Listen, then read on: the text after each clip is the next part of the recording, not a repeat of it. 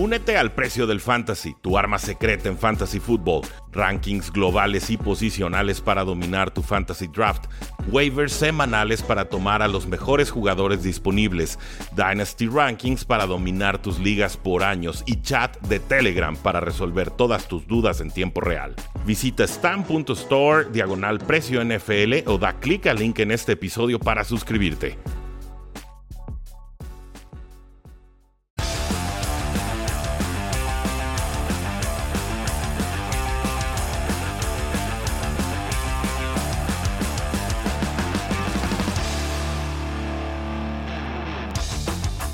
A todos y bienvenidos a un programa más de Cuarto y Gol, donde la NFL no termina y nosotros tampoco. Mi nombre es Rudy Jacinto, me encuentran en Twitter como arroba NFL y ya lo saben, este es martes con Carlos Rosado para platicar sobre lo que le parece importante o no tan destacado de la jornada anterior. Un programa que transmitimos todos los martes a las 9.30 hora del centro de México por las mañanas y que normalmente se extiende unos 30, 40 minutos. Está gusto, está ameno, Carlos va por su café, yo voy por el mío, resolvemos dudas del público y finalmente es un espacio que creo ya mejoró en calidad de audio de mi lado porque no, no encontraba el espacio y el equipo correcto para grabarlo. No, Instagram desgraciadamente no nos permite usar eh, mucho del equipo que usamos en transmisiones para Facebook y para YouTube, pero aquí lo tienen, toda la plática que tuvimos con Carlos Rosado de Fox Sports MX. ¿Cómo Estoy 95% seguro de que esto es café, no es whisky. ¿Cómo estás? Sí, ¿cómo estás? Bien, bien. Yo también aquí tengo mi café. Eso. ¿Estás también 95% seguro de que es, es café, no whisky? Sí, también. Muy bien. Perfecto. Oye, pregunta súper casual y nada que ver con, con todo lo demás. ¿Cuántos shots o bebidas o tú dirías que tomaste mientras eras jugador profesional? O sea, si te dabas tu tiempo para el desfogue, la fiesta con los amigos, o era, oigan, ¿saben qué? Soy atleta, ni me volteen a ver, los veo luego. ¿Cómo funciona? Sí, sí te das el tiempo, sí te das el tiempo. Al principio en la USLA era mucho más estricto, sí salía, pero muy leve, muy poco, era de los que casi no salían en la universidad. Y ya este, cuando estaba en la NFL Europa, ya un poquito más aparte, después de cada juego en Barcelona, este, como todo es fiesta ya, acababan los partidos y eh, el hotel tenía un, vivíamos en un hotel y abajo había un sports bar. Entonces, acabando cada partido, llegábamos al hotel y siempre había fiesta, siempre ahí nos estaban recibiendo con fiesta y este, había paella y este, y, ponían cava y este, nos daban este vino espumoso y todo eso. estaba, atractivo. nos trataban bien, nos consentían. No, no, y, en Barcelona, bueno, qué, ganas de ser consentidos, ¿no? Defensa y toda esa maravillosa villa ya. No tengo el gusto, pero, eh, bueno, para los que no saben, a ver, Carlos Rosado jugó como receptor abierto en los Barcelona Dragons, entonces, pues sí, Barcelona, mucha fiesta y pues es bueno saberlo también. Creo que es importante para los atletas tener esas desconexiones. Hay unos que se nos, se nos pasan de locos de repente. Pero hay que, hay, que cuidarse también, ¿no? También eh, te tienes que cuidar, tienes que este, estar enfocado, te ayuda a relajarte un poco pero como decía Herman Edwards, que también fue mi coach en los Jets, decía todo hasta las 12 de la noche. Eso, ya después, de las 12, de la noche ya nos, ya. A las 12, después de las 12 no pasa nada bueno, así me la enseñaron a, a, mí. Gracias a todos los que se están conectando, estamos platicando con Carlos Rosado de Fox Sports MX, de Buenos Días Fútbol, y de todo lo que sucedió en esta semana 3, Carlos. Eh, yo normalmente busco unas tres o cuatro semanas para ya confirmar o desmentir mis impresiones de pretemporada, ¿no? De repente las primeras dos semanas pueden ser muy volátiles, muy impredecibles, pero ya con por unos tres, cuatro resultados en la bolsa, creo que ya nos hacemos una buena idea de, qué equipos son y cuáles no van a ser contendientes este año. ¿Qué equipo para ti revalida tus impresiones de pretemporada de que eran candidatos claves al Super Bowl? Eh, los Rams. Los Rams después del 8 en contra de Tampa Bay Sabemos que Tampa Bay tenía un perímetro que, que, era la, es la debilidad. El año pasado también, aunque ajustaron a la segunda parte de la temporada. Pero, este, y dependen mucho de su línea defensiva, ¿no? Jugó Jason Pierre-Paul, fue una baja importante ahí también para la presión del coreback, pero confirma que Matthew Stafford realmente ha tomado su segundo aire, que este esquema ofensivo le ha ayudado mucho, que ahora los Rams no se convierten solamente en el equipo que corrían. Cuando llegan al Super Bowl, ellos dependían del ataque terrestre, de correr el balón de manera efectiva, de manera productiva. Los detuvieron, no hizo nada Todd Gurley y no pudieron moverle el balón a los Patriotas. Ahora con Matthew Stafford, esa es la diferencia. Contra Tampa sabían ellos que no le iban a poder correr el balón, pero tienen otra forma de atacar a la ofensiva que no la tenían con Jared Goff y es que el brazo de, Matthew Stafford, las armas que tienen, la velocidad.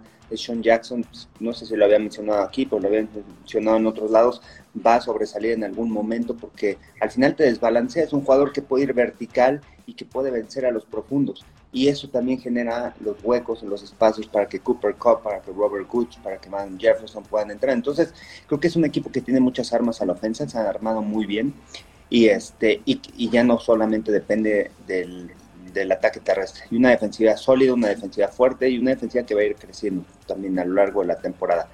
Sí. Eh, Van Jefferson es el que a mí me está gustando, ¿eh? Qué bien corre rutas, se separa, muy técnico, se la sabe todas, todas y está bien, joven. O sea, en el momento en que Robert Woods diga, ya acabe gracias, creo que Van Jefferson va a hacer mucho ruido con mucho.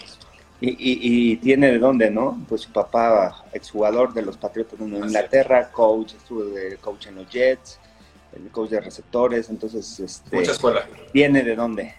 Nos dice Javi, perdieron mis Chiefs, por eso anda triste. Nos dice Jorge Rosas, 1988. ¿Puedo creer e ilusionarme con Rams en este momento de la temporada? Por supuesto, ese es el, el tema del día de hoy, de eso se vale y hay que disfrutarlo. Eh, le pegaron a los campeones y no fue... Sí. Y, y, digo, el marcador quedó finalmente 34-24, el trámite del partido no se sintió así. Eh, pero bueno, Bucaneros lastimados con todas las lesiones que no tuvieron el, el, año pasado. El año pasado, recuerden, pues básicamente fue el no tackle Vita Vea el que se lastima, todos los demás enteritos.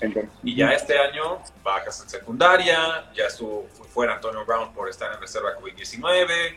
Eh, se empiezan a juntar ahí los, los nombres, Carlos. Eh, ¿Qué tiene que pasar para que estos bucaneros repongan el camino? ¿O estaban sobrevalorados y las primeras dos semanas quizás fueron, fueron demasiado que Tom Brady lanzaba pas en vez de correr dos yardas para anotación, ¿no? O sea, con sus tantos no touchdowns. Bueno, otra vez lanzó, ¿eh? sí, sí, claro. El corredor fue Tom Brady en ese partido contra los Rams. Este... Quiere, quiere récords, no, quiere récords. Eh, Bucaneros va, va, va, a crecer. Bucaneros es, es sólido, conteniente otra vez para llegar a la final de la conferencia nacional. Me gusta mucho teniendo ese equipo que regresa del año pasado. Perdieron piezas, perdieron al principio de la temporada Sean Murphy Bunting, que fue una pieza clave que fue creciendo a lo largo de la temporada del año pasado, que le dieron más confianza en el perímetro. Y este, creo que, o sea, todavía es temprano en la temporada. Este equipo sucedió lo mismo el año pasado. El año pasado perdió el primer juego contra Santos y después cuando jugó contra Santos, el segundo partido en Tampa Bay también el lunes por la noche, los, eh, los hicieron garras, los, los aplastaron a los Bucaneros. Cuando jugaron contra los jefes de Kansas City, la primera mitad realmente se vieron muy mal. Pero es un equipo que aprende de sus errores y, que, y, además ya sabe, ya sabe venir de adversidad. A lo mejor también le quites un peso de encima a este equipo. No quiero decir que no salgan a ganar, todos los partidos los, eh, sales a ganar, pero en estas derrotas hay muchos errores que puedes corregir y eso es creo que lo que se tiene que enfocar Bucaneros. Eh, Bucaneros va a seguir adelante. Eh, Antonio Brown, yo de lo que aprendí esta semana es que se ha convertido en una pieza importante que lo necesitó Tom Brady en este encuentro. Y este y ahí están, o sea, tienen de dónde, tienen armas, tienen buena línea ofensiva, tienen corredores, tienen receptores, tienen un coreback líder, tiene una defensa sólida. Entonces ahí van, ahí van los bucaneros, no hay que desesperarse, es una derrota y es al principio de la temporada, es en el mes de septiembre. Igual que los Chiefs de Kansas City, aunque son dos derrotas, me, yo me, no me robaste, tanto. Me robaste el comentario, yo para allá iba y dije, oye, hablando de no bajarse del barco del buque. Eh, Chiefs pierde 24-30 contra unos Chargers. No sé cuántas veces los Chargers, eh, digo, perdón, los Chiefs vayan a entregar el balón en cuatro ocasiones. Eh, lo que sí sé es que por más que nos encante Patrick Mahomes, y mira que yo fui de los primeros que lo, que lo presumí y decía, ojo con este chavo, es divertido, les va a caer bien, es como Brett Favre, pero con menos entregas de valor, ahí nomás. Eh, la realidad es que el año pasado muchos de estos tipos de pases no están convirtiéndose en entregas de balón o intercepciones porque el defensivo lo soltaba, por X o Y factor ajeno realmente al talento y la toma de decisiones de Patrick Mahomes. Este año me parece que no, este año se le están penalizando todas. O sea, Sí. jugada complicada, medio interceptable y vemos el clavado tremendo del defensivo para conseguir el balón, ¿no? El no look pass, este, misma jugada, eh, un poquito atrasado, el receptor también queda medio sorprendido y, y ricochet de balón, y intercepción sencilla y así varias jugadas más. ¿Es esto un síntoma de regresión en los Kansas City Chiefs? Porque Chargers pegándole a domicilio 30-24 ciertamente no es algo a lo que estemos acostumbrados pero yo veo, también a Justin Herbert y digo, esto va a pasar muchas veces. Justin, Herbert, ya está en un nivel, en otra categoría, ¿no? De corebacks, está ahí muy cerca del Patrick Mahomes, de Tom Brady, de Aaron Rodgers, de ese nivel, ¿no? Es ese calibre que en su segundo año apenas eh, realmente lo que hizo la, la, temporada pasada lo confirma este año porque había muchas dudas. Creo que eso es diferente. Brandon Staley, muy agresivo. Sí. Que en este partido agresivo en cuarto. Demasiado, ¿no? voy a ganar. Eso sí. Yo, él fue a ganar. Yo, sí. Voy a Kansas City y voy a jugármela cuando pueda cuando tenga el momento del partido. Los jefes de Kansas City no pierden en tantas ocasiones, en tantos partidos, nunca lo habíamos visto perder cuatro balones, perdieron cuatro balones también de balones sueltos, de pases interceptados. Entonces, un chief de Kansas City que, que, tiene que otra vez reenfocarse, regresar a las bases, evitar eso, ¿no? Que hace Patrick Mahomes. Sabemos que tiene las cualidades físicas, pero ¿qué está pasando en los Chiefs de Kansas City? Su ofensa no es tanto el problema o si es el problema, porque cuando detienen a Tariq Hill, en los dos juegos que ha perdido, Tariq Hill no ha hecho nada. Así y Tariq Hill entonces ahí, ahí se eh, convierte en, en el arma clave. Y la otra, la defensa ha tenido muchos problemas desde el inicio de la temporada. Han jugado cobertura 0, cobertura 1, no han podido presionar al coreback. Ese cambio de Chris Jones como ala defensiva en lugar de tackle defensivo me parece que... Va sobrado. Que va, ajá, aunque no es malo de ala defensiva, sin embargo en el centro del campo no tienen a alguien sólido que pueda detener, que pueda colapsar la bolsa, que pueda evitar que el coreback escale la bolsa, que vaya hacia adelante.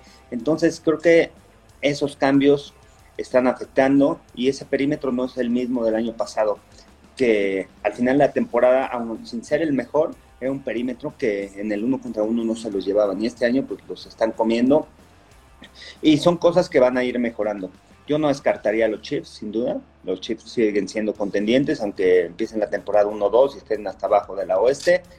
Este, detrás de los Broncos y detrás de Raiders y Esa es la parte que de repente cuesta un, tanto eh, conseguir.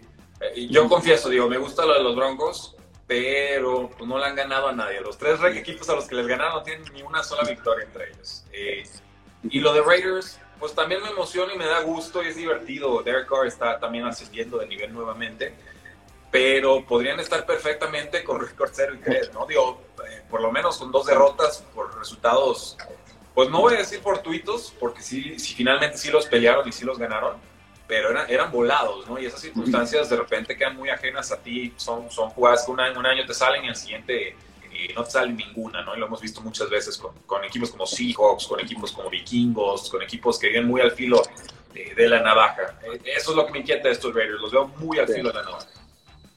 Sí, eh, pero aquí lo importante es que muchas veces como equipo de NFL juegas contra profesionales y si tienes una temporada que no, en donde no llegas a postemporada, que tienes problemas en, perder, vas a la siguiente temporada y ganas este tipo de partidos, al final ya estás aprendiendo a resolver los problemas. Aunque los se los han complicado ellos, los Raiders, porque en este partido contra Miami traían una ventaja buena en el cuarto cuarto, sin embargo, creo que no fueron lo suficientemente agresivos para poder mm, este, ganarle a Miami ya en el cuarto cuarto al final se la jugaron, le regresaron el balón y les permitió a Miami recuperarse y empatar el juego. Contra los Ravens fue lo mismo, en el tiempo extra tuvieron la oportunidad y les interceptan el balón. Sin embargo, han logrado, han logrado cerrar los partidos. Y eso es algo muy importante porque ya te da la confianza como equipo de que puedes ganar en duelos cerrados, en duelos importantes, en duelos que vas atrás, en duelos que estás en tiempo extra puedes resolver esos problemas y eso es de lo que se ha aprendido de los Raiders, que van 3-0, que le han ganado también a tres equipos que el año pasado tuvieron marca de arriba de 500. Entonces también eso, eso al final ayuda mucho en una organización, pero sabemos que los Raiders pueden empezar bien.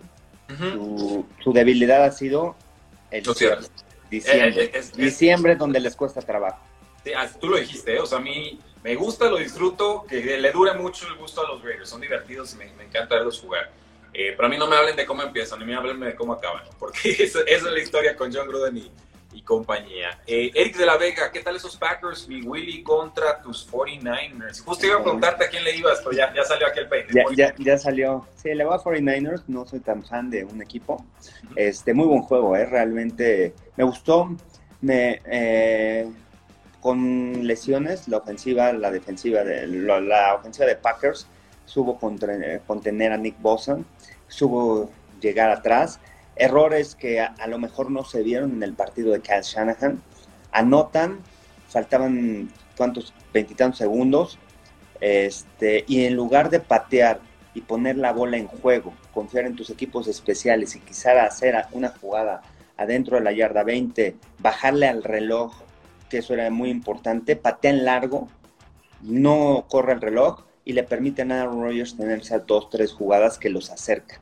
Sabes que Aaron Rodgers no le puede dejar tiempo, es un quarterback clutch que te cierran al final de los partidos. Y entonces ahí creo que hay un error de Kyle Shanahan en ese aspecto. Eh, en ese aspecto de administración. No, tiempo, tiempo. Kyle Shanahan maneja mal el reloj en momentos cruciales, imposible. Nunca, nunca vimos eso en algún Nunca vimos. Y sabes qué es, es eso, eh, también como él es el que manda las jugadas, como está enfocado a la ofensiva, viene una tremenda serie ofensiva. Realmente lo que hicieron, cómo movieron el balón, la jugada diseñada con la que anotó Kyle Juszczyk, en donde limpian la zona con George Kittle y dejan uno contra uno, pero se abre el linebacker por querer checar a Kittle y ahí se genera el espacio en el centro. Eh, al final muy buena serie ofensiva, pero como como gente de, como coach de fútbol americano, como coordinador ofensivo y head coach, estás enfocado en la ofensa, en la ofensa, en la ofensa. No estás enfocado en las en los aspectos situacionales del fútbol americano. La estrategia general del partido. Muchas veces te va la onda y dices, dale, vámonos, patea, o dejas a tu coordinador este, de equipos especiales, va, que no me vayan a hacer un regreso, porque muchas veces es lo que buscan, ¿no? Que no te hagan un regreso. Pero estás jugando contra Aaron Rodgers, que es uno de los mejores corebacks y que es ese coreback que, te, que en dos jugadas te pone el balón en, en tu territorio, ¿no? Y el pase que puso a Davante Adams, impresionante. Impresionante. El golpe que le pusieron a Davante Adams. Sí, también. Y pero, pero, el balón, eh, eh, sí, ¿cómo regresó el partido? Aparte tuvo como 18 targets en el partido, solamente buscaban a él y se sabía, ¿no? Porque el perímetro también de San Francisco es su debilidad, todas las lesiones no tenían ya corner sustitutos ni nada y fueron con él, fueron el, creo que el 50% de las jugadas ofensivas fueron, fueron con Davante Adams. Y, y bueno, pero el pase que pone, ese pase no es nada fácil, ¿eh? Porque aparte lo pone en el centro del campo, no pone una línea, pero tampoco pone un balón bombeado para que cierre el safety, ni un, ni un pase tan recto para que el linebacker pueda detener el balón, sino lo pone exacto, se es un pase nivel 2, así los he escuchado descritos. O sea, cuando es recta nivel 1. Muy difícil. Hasta arriba el bombeadito nivel 3, esto fue como un pase nivel 2, ¿no? Así, sí. 45 ángulo extraño. Sí, impresionante. Y arribita el linebacker. No, no, no. Realmente lo que está haciendo, ¿no? Y lo vimos también contra Detroit otra vez ya agarró a ver, dijo, ya lo que sucedió en la semana 1 no pasa nada, vino en la semana 2, puso también dos, tres pasos, el que le pone Robert Tonyan aquí, que nada voltea y el balón le cae prácticamente en el brazo con un hombre atrás, impresionante también lo que hace, ¿no? Y esta semana igual. Entonces ahí va, ahí va el equipo de los Packers. Mi duda con ellos es su defensa. Su defensa es muy débil, no creo que les vaya a alcanzar para poder llegar al Super Bowl. Tienen que ahí modificar, tienen que ser un poquito más agresiva Josh Allen ya se vio bien, se vio como el Josh Allen de 2020. Que le dure, ahora sí, sí. Sanders y Cole Beasley, Stephon Diggs, con juego terrestre. Eh, de pronto estos Buffalo Bills, yo presumí a Cleveland y también jugó muy bien como ese segundo en contienda en la, en la AFC, pero me está gustando un poco más de lo que esperaba estos Buffalo Bills, porque en defensa ya se están viendo muy sólidos y por fin ya los acompañó la ofensiva. Una unidad sumamente complicada de detener si van a estar en este plan todas las semanas. Sí, Sí, se vio contra Miami, aunque Miami tiene una terrible línea ofensiva, muchos problemas, pero las capturas, ¿no? Que consiguieron, salió la lastimado Tua en ese encuentro, pero las capturas al final fue ejecución. Y ahora se enfrentaron a Washington. Yo pensaba que Washington tenía un mejor equipo que podía crecer después de esa victoria al último y cómo se dio en jueves por la noche, pero... Hay niveles. Hay niveles. Y esta defensiva es overrated, o sea, está sobrevalorada creo que no es esa defensiva número uno en la NFL, una defensiva elite, la del Washington Football Team, a pesar de su línea defensiva. Yo pensaba que Shea Young ese año iba a este, ser de los líderes en capturas, no lleva ni una captura este, la primera selección de lo que se esperaba. Entonces, muchos problemas los que tiene el equipo del fútbol team, pero los Buffalo Bills ahí están. Y ahora sí, estamos viendo lo que ya esperábamos al principio de la temporada, un equipo contendiente, eh, un Josh Allen que, que la temporada pasada creció mucho como coreback, los receptores que tiene. Para mí es uno de los equipos contendientes fuertes desde el principio de la temporada y ahorita ya lo están demostrando. Ya están creciendo, ya están entrando en ritmo y la defensa es muy importante para ellos. Realmente esa adquisición de Gregory Rousseau, eh, porque no tienen un rusher tan sólido, creo que se complementa muy bien a esta defensa que los linebackers, el cuerpo, el perímetro, la línea defensiva es, sólido. Ed Oliver también jugando un gran nivel. Vaya. Vaya que si me van gustando los Bills, los Browns le pegaron un repaso tremendo a los pobres osos de Chicago.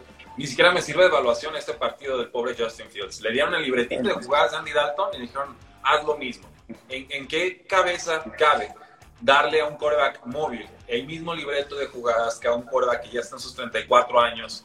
O sea, uno es bronzado el otro es pelirrojo. Uno no se mueve y el otro es de lo más móvil que hemos visto en la historia de, de colegial. Uno ya está acabado y el otro, pues, bueno, que ayudar un poquito a encontrar su primera o segunda lectura, pero si lo haces, te va a dar juego aquí.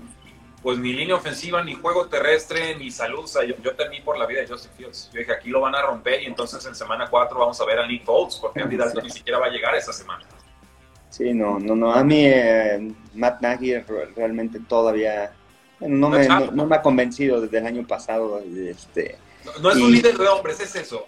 Matt Nagy no es un líder de hombres, no, no, es una persona que tú veas y te transmite el hecho de ir a la guerra con él. No te dan ganas de morir en la línea por Matt Nagy, lo siento. Yo así lo veo desde acá.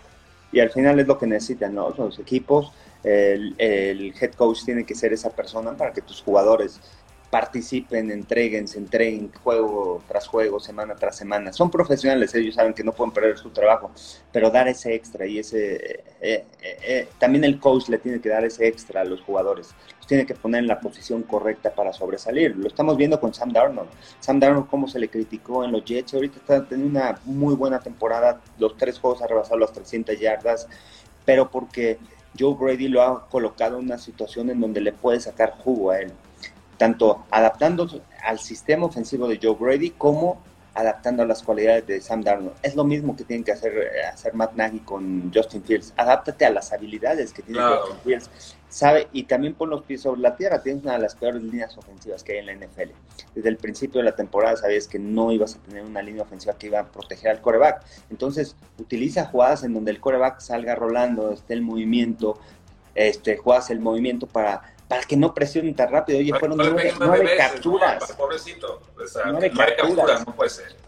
no, puede ser, no puede ser. Eh, bueno, bien, bien por los Browns, se van entonando, perdieron a Charlie Landry, pero regresó del Beckham Jr. y me parece que se vio suficientemente sano. Gracias a todos los que se están conectando. Mis Jets no supieron aprovecharlo, dice Güero 81. Eh, ¿Qué de todo? Tú dime, ¿qué, de todo no supieron aprovechar los Jets? Supongo, eh, están aventando algún partido por ahí.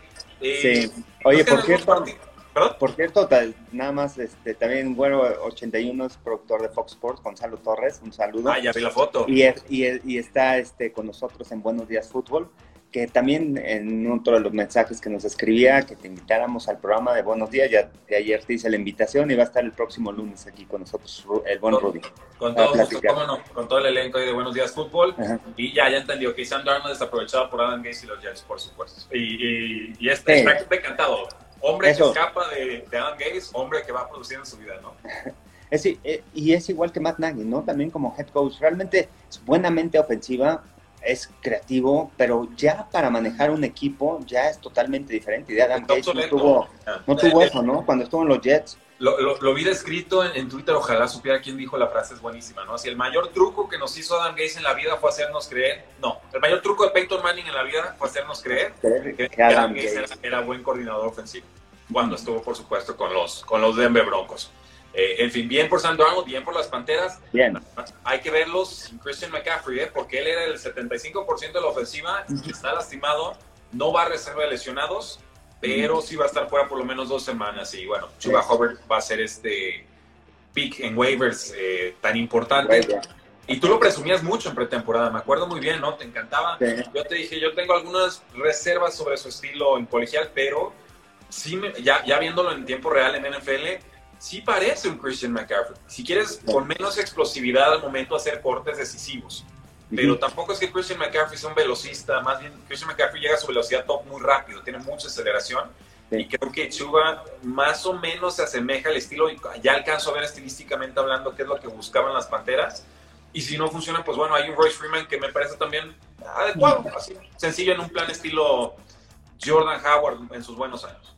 Sí, y ahí los van a mezclar, ¿no? Porque tienen características diferentes. Royce Freeman es más jugador que puede ir entre los tackles a correr el balón para conseguir esas cortas yard, ese corto yardaje y en cualquier momento también se puede escapar porque es explosivo, aunque es un poquito más corpulento. Y Shoba Howard es mucho más hábil, puedes atrapar, puede atrapar el balón, puede hacer jugadas en espacio. Entonces, realmente ahí van, ahí van las Panteras, la van a tener dura, ¿eh? Como vi al equipo de Dallas ayer, y bueno, ya lo había visto, ¿eh? La, la defensiva muy agresiva desde, desde, pretemporada, desde pretemporada cambiaron algo el chip. No es la misma defensiva del año pasado, no es una defensiva elite, pero es una defensiva que pelea, es una defensiva que te reta, y Trevon Dix está, ahora sí, está en una categoría arriba, ya subió, ¿no? Ya abajito del Jalen Ramsey, del Howard, pero ahí está Tremont Dix, ¿eh? Sanders y demás. sí, va, va, intercepción por partido, ¿no? Un ritmo verdaderamente eh, récord. Gracias a todos los que nos están lanzando varias preguntas. Hay, hay, varias buenas. Nos quedan, yo diría, dos, tres partiditos por ahí rápido, los podemos comentar, pero eh, yo feliz con mis Raiders, pero no les creo hasta el partido 15 o 17, dice la. Hasta diciembre. Chiva Raiderisma. Tú, tú y todos, ¿eh? O sea, estamos cuidados en salud. Pero qué importante que con aficionados en su nuevo estadio estén ganando así. Y eso, eso crea eh, confianza en el equipo, como nos dijo Carlos. Y, esa mística también juega, ¿eh? Si no te la crees, no puedes hacer absolutamente nada eh, en esta vida. Eh, Diego González nos dice, ¿en qué posición hubiera jugado LeBron James, que, bueno, estuvo en la transmisión con, en el Manning Cast, con, Peyton y Eli?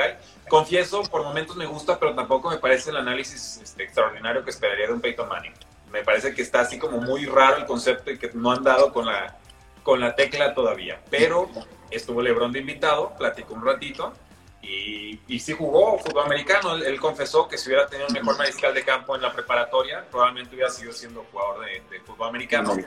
Porque se tragaba muchos golpes. ¿Por qué? Porque el coreback lanzaba pasa al centro y seguro a LeBron lo tenían eh, castigado.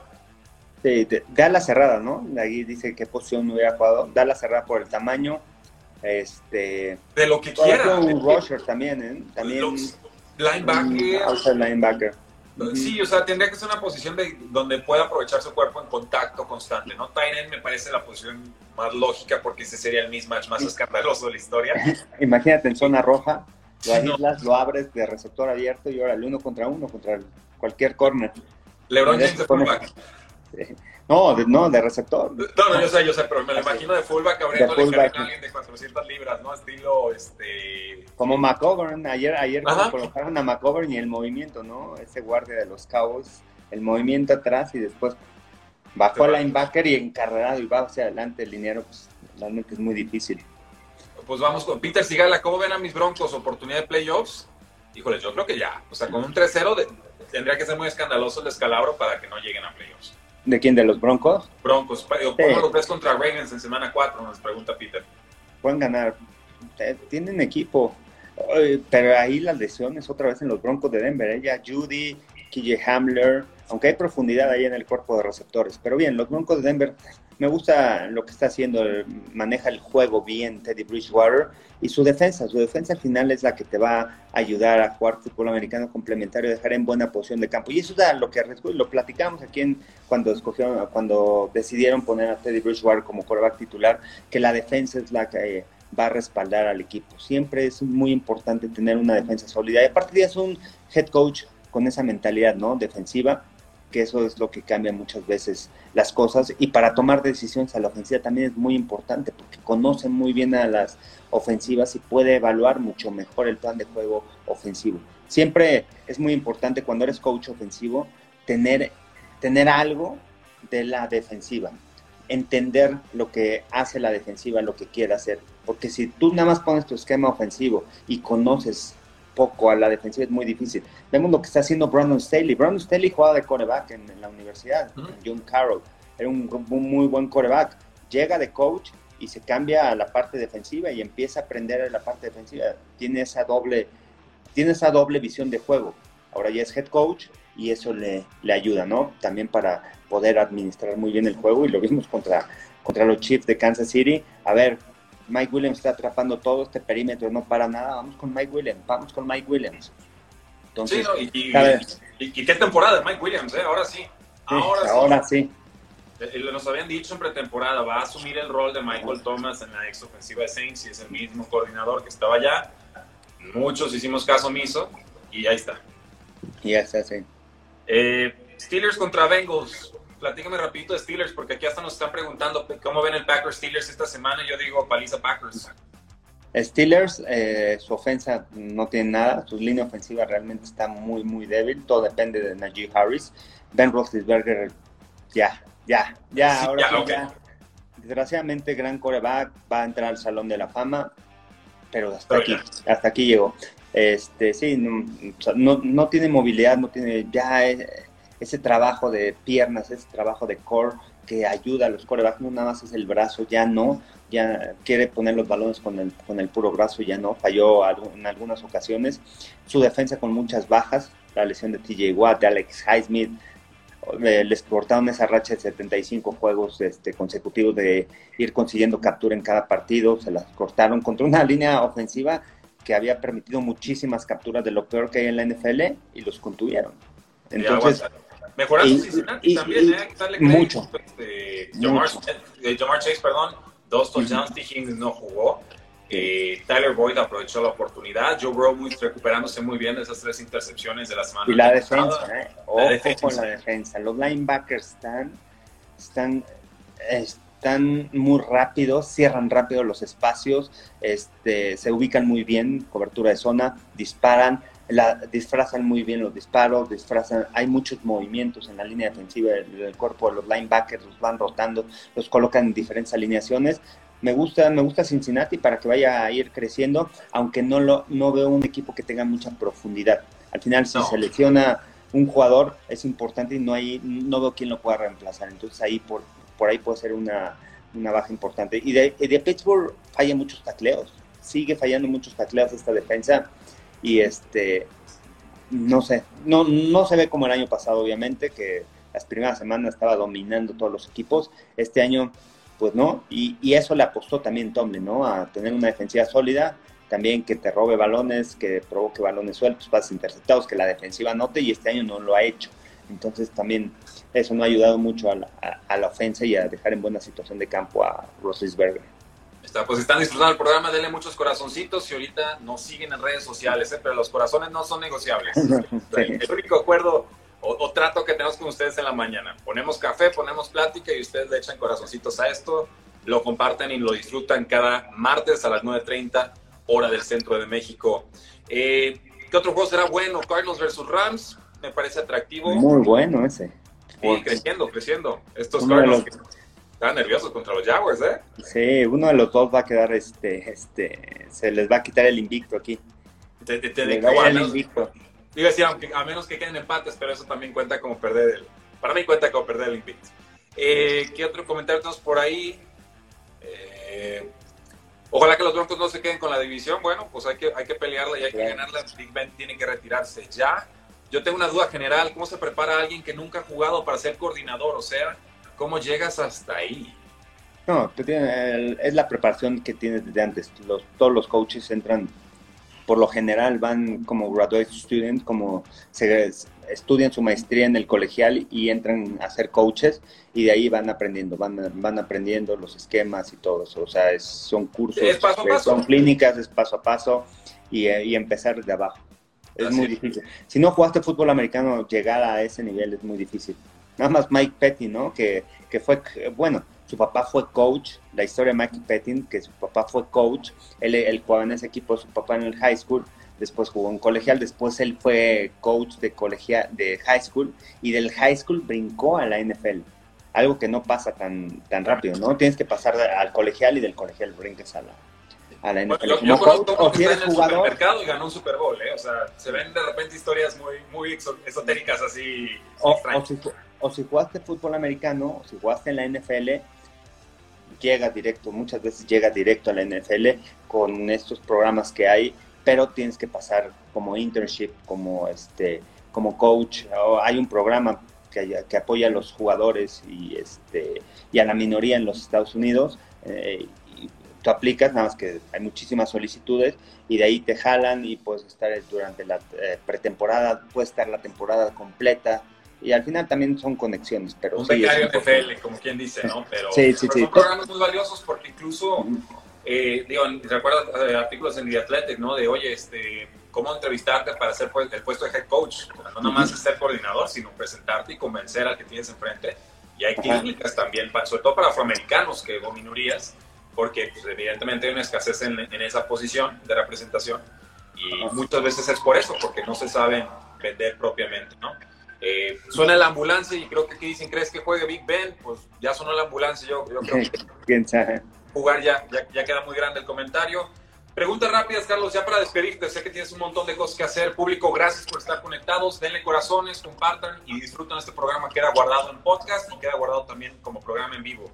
Raiders 31, Dolphins 28. Buen partido de Jacoby Brissett está en reserva de lesionados, atando Bailoa, le quedan dos semanas fuera y luego posiblemente pueda pensar en regresar. ¿Se ganó Jacoby Brissett el derecho a ser coreback número uno cuando regrese Tua?